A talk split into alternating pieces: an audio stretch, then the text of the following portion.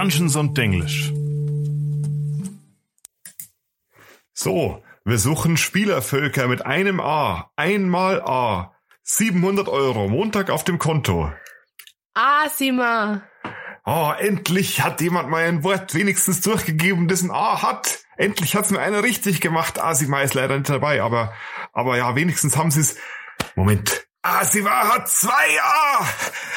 Asima! Schöner Exkurs zu, wie hieß es damals, neuen Live? Neuen Live, ja.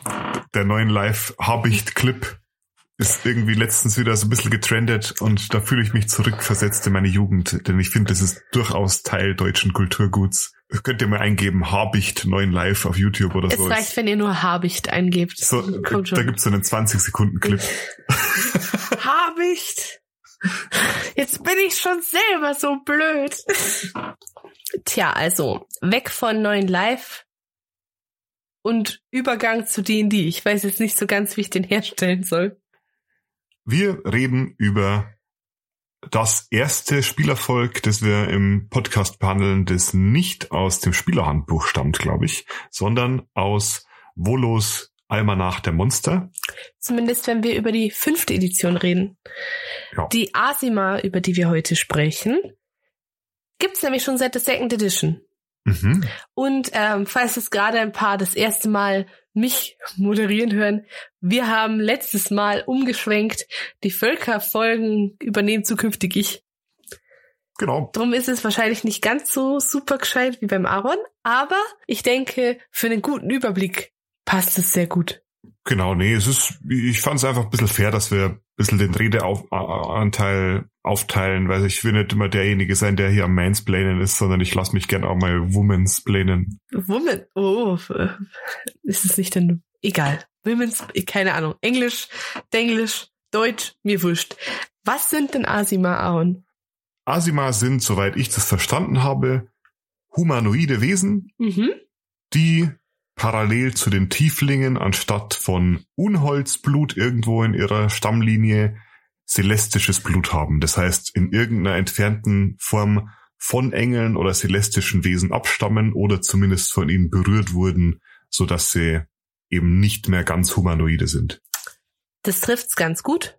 Ich habe rausgelesen, dass es menschliche, es ist spezifisch menschliche Wesen da gestanden sind mit himmlischen Seelen oder deren Seelen himmlisch berührt sind. Und das haben die Asima nicht nur im Gefühl, sondern das siehst du denen auch an. Wenn auch nur in gewissen Zügen. Denn Asima stammen grundsätzlich vom Menschen ab und sehen auch sehr, sehr menschlich aus. Aber sie haben halt so einen Hauch der Macht des Berges Celestia. Mhm. Ich bin voll stolz auf mich, dass ich Celestia ohne Stottern sagen konnte. Es ist ein schwieriges Wort für mich. Also sie glitzern alle so ein bisschen. Ja, also sie sind halt, wie kann ich das sagen? Es passiert halt oft, dass sie silbernes Haar oder blassweiße, graue oder goldene Augen haben, teilweise ohne Pupillen. Manchmal haben ihre Gesichtszüge so ein bisschen was Leuchtendes, wie wenn du so einen permanenten richtig guten Highlighter hast. Oder wenn sie von dem Planetar abstammen, dann kann es zum Beispiel auch sein, dass sie smaragdgrüne Haut haben. Oder Federn in den Haaren, wenn sie von avoralen himmlischen abstammen. Ein besonders gutes Indiz ist, wenn ein heftiger Sturm tobt und die Frisur trotzdem sitzt. Dann wird es wahrscheinlich ein Asima sein, genau. Ähnlich wie bei Tieflingen ist es aber auch so, dass es Asima gibt, denen es du fast gar nicht ansiehst. Und dann gibt's wieder das ganz andere Extrem. Also man kannte Tiefling und Asima sehr gut einander gegenüberstellen. Nur, dass bei Tieflingen nicht so ist wie bei den Asima, weil bei den Asima wurde nochmal spezifisch geschrieben, dass sie oft außergewöhnlich schön im Vergleich zu Menschen sind. Also ich meine, wenn man so die D&D-Fanforen durchgeht, dann behaupte ich mal, bekommen Tieflinge mit das meiste Fanart. Warum das wohl so ist? Ja, ich, ich wollte es jetzt nur mal so sagen. Also offenbar werden Tieflinge durchaus als attraktiv von der Community empfunden. Zumindest von einem Teil davon.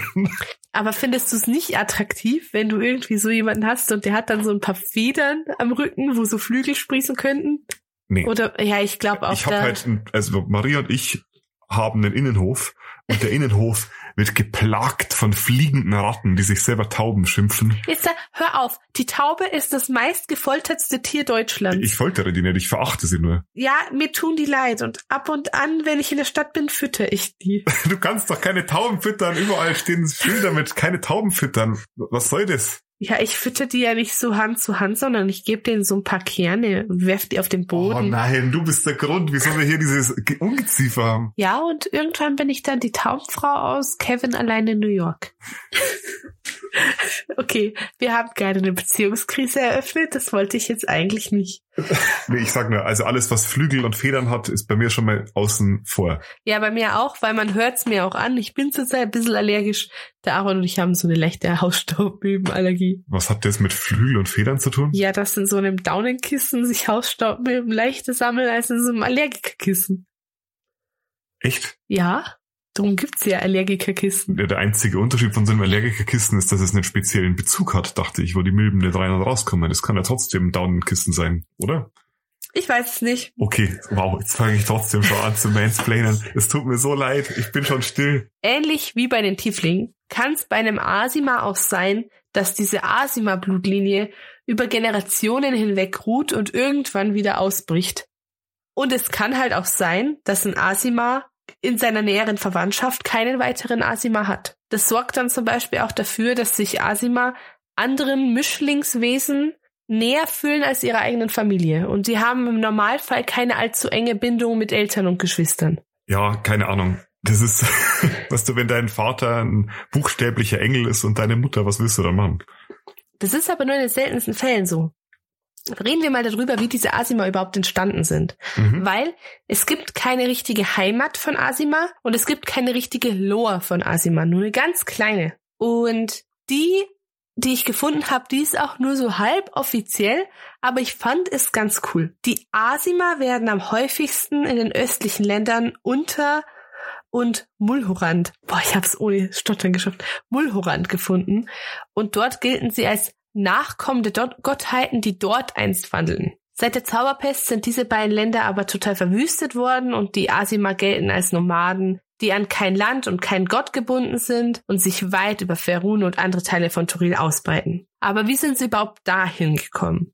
Die ersten Asima standen, entstanden wohl durch die Mulani. Und diese Mulani, das war ein Menschenvolk, die wohl einst von sehr, sehr mächtigen Zauberern versklavt wurden und nach Imaska gezogen wurden. Das haben wir in der Menschenfolge tatsächlich angesprochen. Die Mulani haben eine sehr, sehr interessante Geschichte. Haben wir, glaube ich, auch so ein bisschen drüber erzählt. Ja, auf jeden Fall riefen diese Mulani, die auch sehr gläubig, in denen die ist ja allgemein alles ziemlich gläubig, riefen ihre Götter um Hilfe an und die Götter haben sie erhört. Nur war es zu dieser Zeit noch so, dass die Götter damals nur als Avatare erscheinen konnten. Und bei den himmlischen Dienern war es auch so, dass die Körper quasi einen Wirt gebraucht haben. Die Seelen dieser Engel haben einen Wirt gebraucht, damit die helfen konnten oder auf der Erde, auf der, auf der materiellen Ebene was ausrichten konnten. Und diese Wirte waren dann einige dieser betenden Mulani. Und zack, so sind die ersten Asima entstanden. Spannend, das wusste ich auch nicht. Jetzt weißt du's.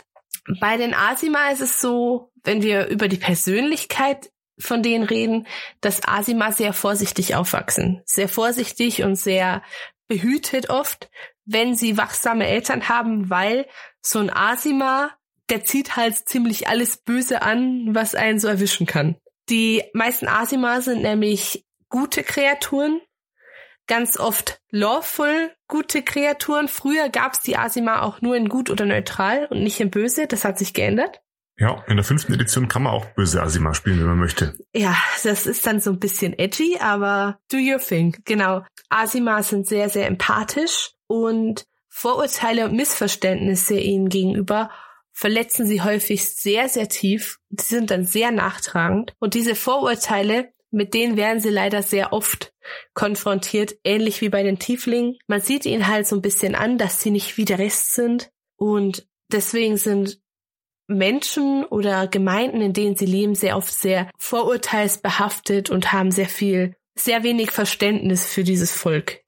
Genau. Dieses mit bösen Asima, das gibt's wie gesagt erst seit der fünften Edition. Da wurde das eingeführt, dass ein Asima fallen kann. Wenn ein Asima sich dem Bösen zuwendet, dann kann der ein gefallener Asima werden. Es geht aber auch umgekehrt wieder, dass wenn ein gefallener Asima sich quasi besser, sich dem Guten wieder zuwendet, dass der wieder aufsteigen kann. Mhm. Und wie passiert sowas? Also, wie gesagt, von Grund auf wäre so ein Asima eigentlich was Gutes. Aber es gibt Götter, die zum Beispiel versuchen, diese Asima zu korrumpieren und sie von den Wegen ihrer Vorfahren abzubringen. Da gibt's die Götter Shah und Seth, den man mit zwei S am Anfang schreibt. Ja. Die haben zum Beispiel eine ziemliche Freude daran, Asima zu korrumpieren. Es kann aber auch sein, dass ein Asimat vielleicht von seiner Gottheit enttäuscht wurde oder er durch ein traumatisches Erlebnis von seinem Glauben abfällt. Und dann kann es halt passieren, dass so ein Asima fällt. Was ich ganz interessant fand, Schon im Kindheitsalter haben Asima oft im Schlaf Visionen oder Träume, in denen die Götter die Asima formen und ihn halt so einflößen, was sie zu tun haben. Und sie wollen ihnen halt bewusst ein Gefühl der Außerweltheit und der Bestimmung verschaffen. Und ich habe mir dann gedacht, das klingt eigentlich fast so, als wären Götter die übelsten Groomer. Oh mein Gott.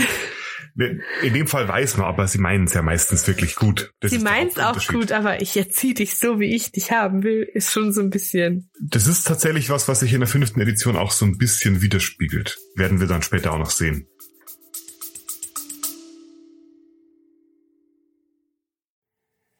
Heyo, sind Aaron und Marie aus der Zukunft oder der Vergangenheit, je nachdem, wann ihr uns gerade hört. Ich muss ja leider zugeben, dass ich richtige Probleme damit habe, genügend Wasser zu trinken. Ich finde Wasser nämlich total langweilig und für mich müssen Getränke im besten Fall nach etwas schmecken. Und das ist der Grund, dass ich dann total oft zu Limos und ähnlichem greife, was ja überhaupt nicht gut ist, weil da absurd viel Zucker drin ist. Aber dann hat sich vor einem Jahr ungefähr, ich weiß nicht genau wie lange, Holy bei uns gemeldet. Es ist gefühlt schon ein Jahr her. Und gefragt, ob wir Lust hätten, mit denen zusammen eine Werbepartnerschaft zu machen. Und unsere Antwort war von Anfang an, ja, wir haben voll Bock, aber wir machen den Podcast halt bisher nur als Hobby und nicht gewerblich und wir dürfen leider einfach nicht. Und jetzt dürfen wir endlich. Und da haben wir sofort gesagt, super gerne. Falls ihr Holy nicht kennt, das ist eine Brand aus Berlin, die sich zur Aufgabe gemacht hat, leckere Getränke ohne Zucker, Taurin oder weitere Bullshit zu produzieren. Also kalorienarme und vegane Energy Drinks, Eistees und Sportgetränke die heißen bei denen Hydration. Und es ist nicht nur mega lecker, sondern es ist auch viel günstiger, als sich ständig Süßgetränke im Supermarkt zu kaufen. Eine so eine Portion kostet nämlich umgerechnet nur 80 Cent.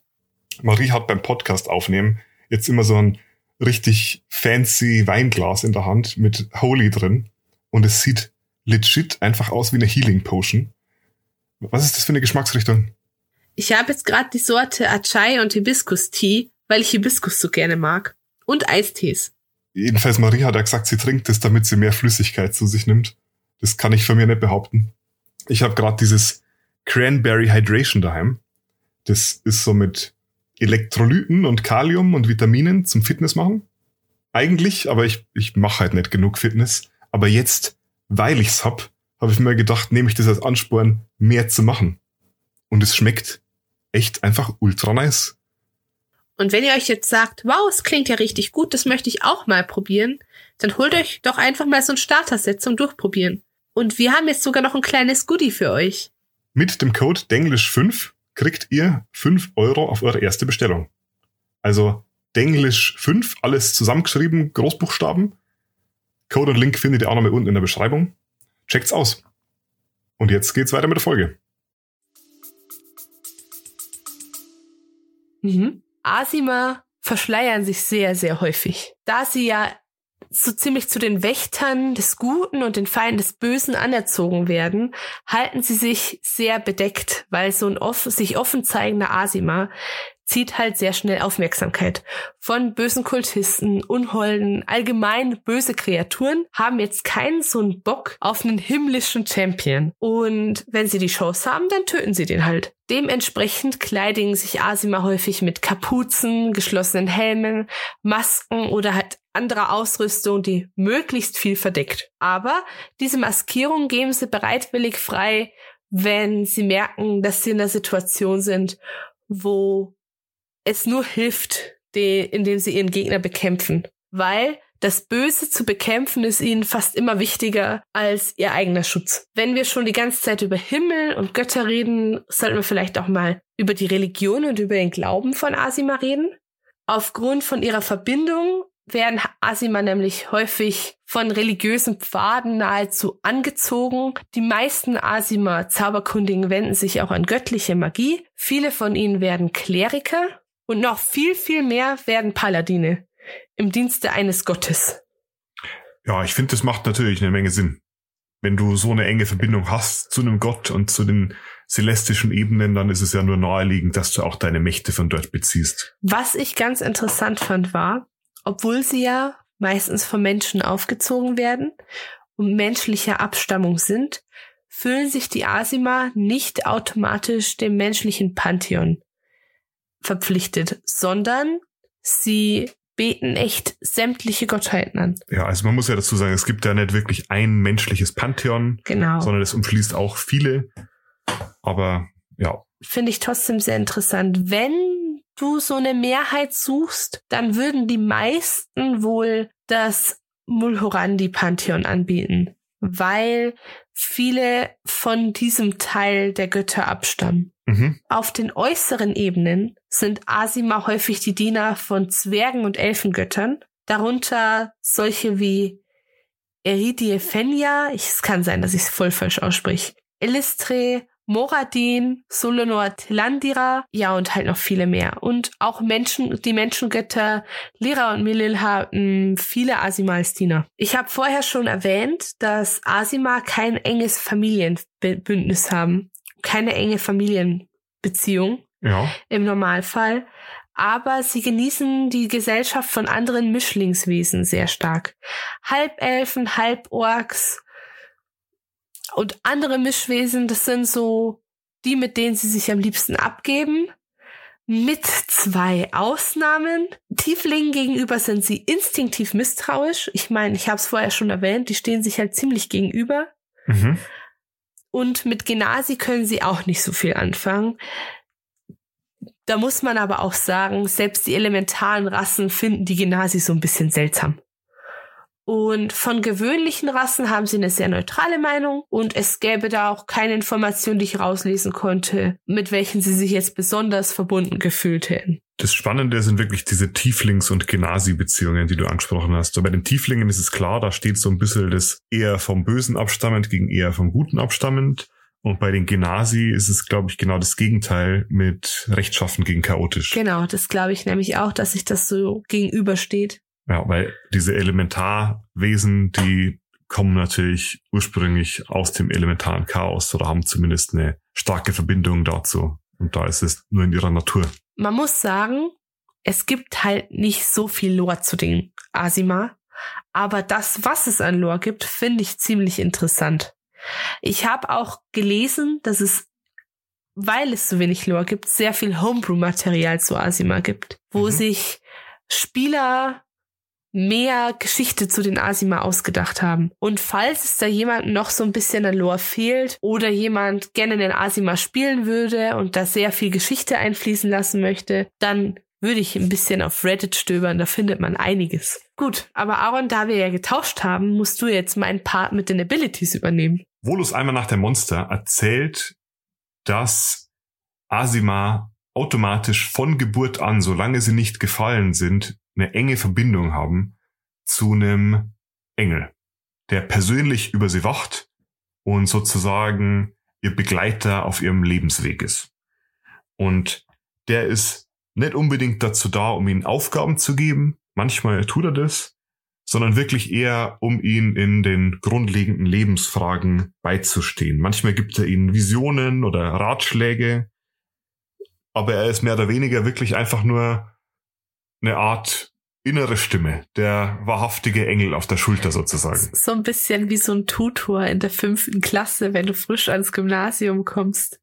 Ja. Der dir zeigt, wie die Schule funktioniert. Als Spielleiter macht Sinn, sich mit dem Spieler zusammenzusetzen, wenn der sagt, ich würde gerne den Asima spielen in der längeren Kampagne. Also für einen One-Shot muss es jetzt natürlich nicht sein. Und mal drüber zu reden, wie ist dein Engel denn eigentlich so drauf? Was will der von dir? Hat der viel Einfluss in deinem Leben oder unterschlagen wir das ganz, weil viele Spieler haben da auch nicht so Lust, das mega auszuspielen. Andere halt eben umso mehr. Deswegen finde ich das einen sehr, sehr wichtigen Aspekt, ich finde, das hat sehr viel Potenzial. Das kann man nutzen, aber muss man nicht. Aber kommen wir mal zu den eigentlichen Werten. Ja, im Endeffekt ist es erstmal so, dass es drei verschiedene Unterarten von Asima gibt. Da gibt's die Protector Asimas, die Scourge Asimas und die gefallenen Asima. Alle von denen haben aber ein paar Gemeinsamkeiten. Das erste ist, standardmäßig bekommen sie zwei extra Charisma. Asima leben alle im Durchschnitt so um die 160 Jahre. Sie haben eine Standardgeschwindigkeit von 30 Fuß pro Runde. Sie haben Dark Vision. Sie haben Resistenz gegen Necrotic und Radiant Damage. Sie können automatisch den Light-Zauber und sie sprechen alle automatisch die Gemeinsprache und Celestisch. Ja, was bei den drei Unterarten die Unterschiede sind, ist das äh, erste immer ein zusätzlicher Ability Score. Das heißt, zusätzlich zu den zwei Charisma bekommt man je nachdem, was man nimmt, nochmal Weisheit, Konstitution oder Stärke dazu. Und dann sind's Unterschiede in der aktiven äh, Fähigkeit. Die bekommt man jeweils auf Level 3. Bei dem Protector Asima gibt's da die Fähigkeit Radiant Soul. Da kann man seine Aktion benutzen, um mehr oder weniger himmlische Energie auszustoßen und sich für eine Minute zu transformieren. Das kann man einmal pro langer Rast machen und während der Zeit wachsen einem Flügel. Man bekommt tatsächlich 30 Fuß Fluggeschwindigkeit und macht ein bisschen extra Radiant Damage. Sau cool. Ziemlich cool. Also es gibt ja ein ganz ähnliches Feed. Das ist aus ähm, Fistbands, soweit ich weiß. Und bei diesem Feed werden dir auch so, da kriegst du so astrale Flügel und kannst kurz fliegen und so. Aber das von Anfang an als Fähigkeit zu haben, ist ziemlich cool. Der Scourge Asima, der kann sowas ähnliches. Der verwandelt sich auch, allerdings wachsen dem keine Flügel, aber er hat so eine Art ja, zerstörerische Aura, die automatisch jedem Radiant Damage macht, der sich nur in seinem Umkreis befindet. Zusätzlich zu dem Radiant Damage, den er zusätzlich seinen Angriffen hinzufügt. Ich muss ja sagen, ich finde Radiant Damage ist so in meiner Fantasie die schönste Art von Schaden. die schönste Art von Schaden. Ja, ich weiß, das klingt merkwürdig, aber ich stelle mir das einfach so, so gleißend lichthell vor. Ich fand als Kind, also ich bin sehr katholisch aufgezogen worden, auch wenn ich nicht gläubig bin. Mhm. Und ich fand als Kind Engel immer unglaublich faszinierend und ich durfte in der Christmette auch mal Engel spielen. Oha. Ja. Engel Marie. Ja. Ich finde, keine andere Rolle würde eher zu dir passen. Dankeschön. Die letzte Untervariante des Asimas ist der Gefallene. Da bekommst du auf Level 3 die nekrotische Aura und du kannst dich ebenfalls verwandeln, allerdings in eine gefallene Version der anderen beiden Versionen sozusagen. Und sobald jemand dich in deiner neuen Form erblickt, muss er einen Rettungswurf machen, sonst fürchtet er sich für dich. Und du machst keinen extra strahlenden Schaden, sondern nekrotischen Schaden. Oh, das erinnert mich gerade ganz stark an diesen Spieler, den wir mal hatten. Der Armin und ich haben vor ein paar Monaten, ist schon ein Jahr bestimmt her, haben wir Leute auf Jodel gefragt, ob sie Lust hätten, D&D zu spielen. Und dann haben wir über Discord gespielt und uns nie gesehen. Wir haben zwei oder dreimal mit diesen zwei Personen gespielt. Und der eine hat einen vollen Asima gespielt und hat präzise darauf geachtet, dass er Aaron 20 Mal pro Runde fragt, ob jemand sein Gesicht gesehen hat. Der hat so den, den most edgy Character gespielt, den man sich so bauen konnte. Also ich fand es schon respektabel, wie viel Mühe er sich da gegeben hat, die die kantigsten Fertigkeiten auszuwählen. Also er war ein Fallen, Asima, Oathbreaker, Paladin, dessen Truppe er irgendwie in einem halluzinierenden Zustand aus Versehen ermordet hat und er versucht jetzt den Tod seiner Eltern zu rächen, die auch noch irgendwie gestorben sind. Also alle Klischees, die man da so zusammenwerfen kann. Also man muss sagen, die andere Mitspielerin, die hat dann tatsächlich mal einen Blick auf sein Gesicht erhascht Und dann hat er gesagt, so, ja, du musst jetzt einen Rettungswurf machen. Und sie hat den gemacht und geschafft. Und dann hat er zu ihr gesagt, in meinem Gesicht siehst du nur Leid.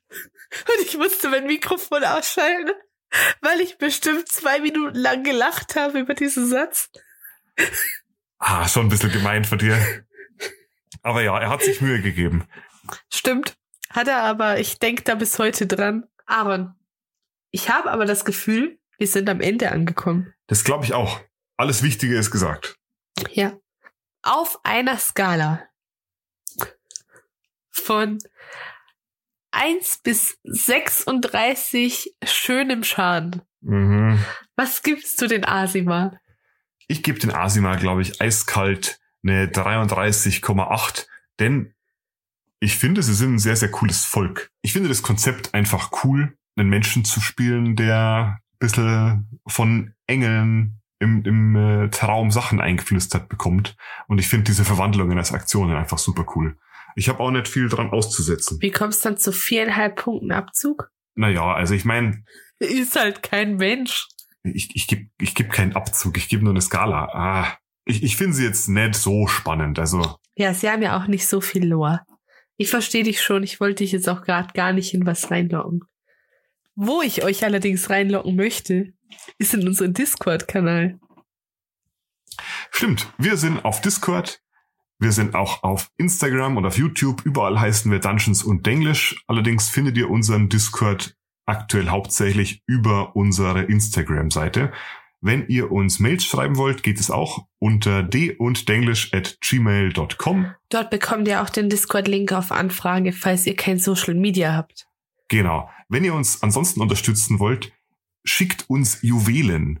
Wertvolle Juwelen, Smaragde, Rubine, Gold. Gold, genau. Ähm, Adresse gibt's auf Anfrage. so viel dazu. Das hast mich so ein bisschen aus dem Konzept gebracht. Gut. Dann wünsche ich euch eine schöne Woche. Die wünsche ich euch auch. Bis nächsten Samstag. Ich bin die Marie. Und ich war der Aaron.